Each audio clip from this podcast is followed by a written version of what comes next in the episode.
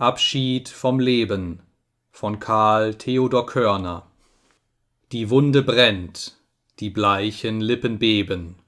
Ich fühl's an meines Herzens matterm Schlage. Hier steh ich an den Marken meiner Tage.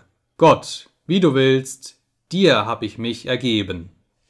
Viel goldene Bilder sah ich um mich schweben. Das schöne Traumbild wird zur Totenklage. Mut, Mut, was ich so treu im Herzen trage, das muss ja doch dort ewig mit mir leben.